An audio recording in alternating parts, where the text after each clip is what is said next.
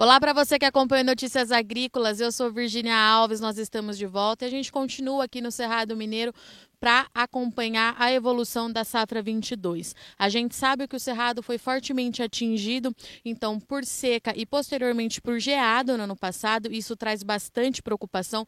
Os números da Expocacer fala em 46% de área de patrocínio sofrendo bastante com as condições climáticas e é claro que isso afeta muito também o pequeno produtor. A gente está numa propriedade aqui hoje para entender como é que tem fechado essa conta, se essa conta vai fechar depois de tanto problema relacionado ao clima e se a qualidade pode ajudar o produtor de alguma forma nesse ano, já que o Cerrado Mineiro é potência quando a gente fala em café de qualidade. Dito isso, eu estou aqui na propriedade do Alan Batista e ele vai contar um pouquinho para a gente o que, que ele tem visto com a colheita começando por aqui. Alan, para a gente começar nosso bate-papo, eu queria entender se sua colheita já começou, se está dentro da janela que era esperado, se está atrasado, se não está, porque a gente tem recebido alguns relatos de colheita um pouquinho mais tarde esse ano para a safra 22. O que, que você tem para me contar? Olá a todos.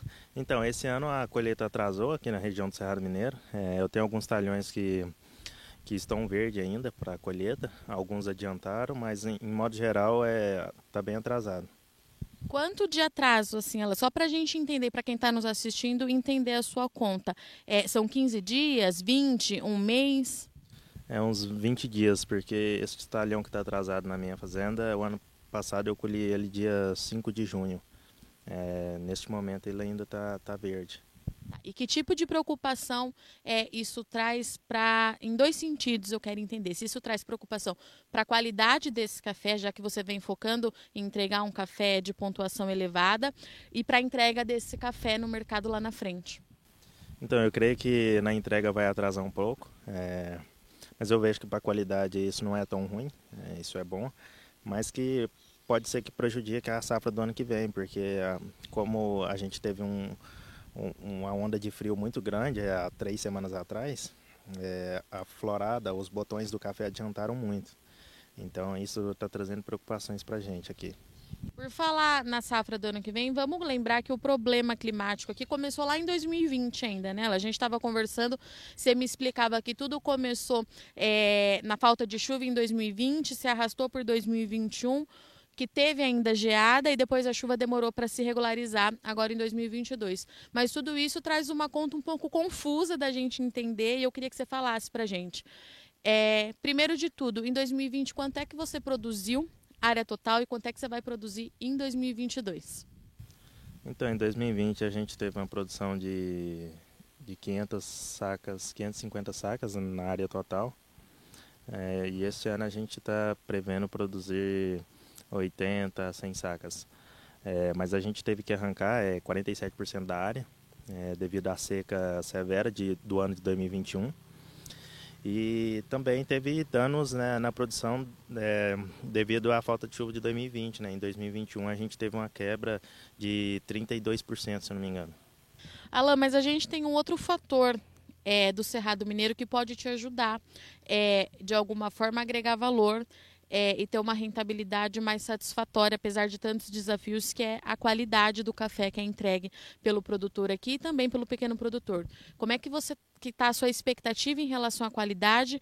É, você está focado nisso? É uma estratégia para tentar minimizar esses danos? O que, que você me conta? Bom, é, cafés especiais a gente já vem trabalhando há um bom tempo.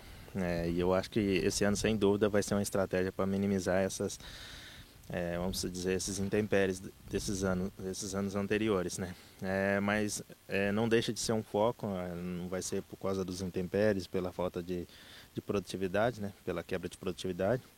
É, mas com certeza vai ser um ano que vai dar para focar mais é, e com certeza vai sair bons frutos. E falando um pouquinho em 2023, eu sei que ainda está longe, você está terminando de colher a safra 22, é, mas a gente ouve muito que as chuvas ajudaram na recuperação dessa planta para 23. Eu sei que tem muita coisa para acontecer ainda para frente, mas expectativa é uma a sua expectativa, ela é positiva? A gente pode imaginar hoje em 2023 como uma retomada nessa produção? Sim, com certeza. A expectativa de 2023 é muito boa. É, esse ano de 2022 é, choveu bastante. É, a lavoura está bem preparada para 2023. Daqui para frente, quais são os maiores desafios assim que o produtor pode ter aqui no Cerrado, Alan? Olha, a gente não pode nem falar de uma possível geada, né? É, e, e se a seca prolongar também. É, pode ser um dos grandes desafios é, de hoje em diante.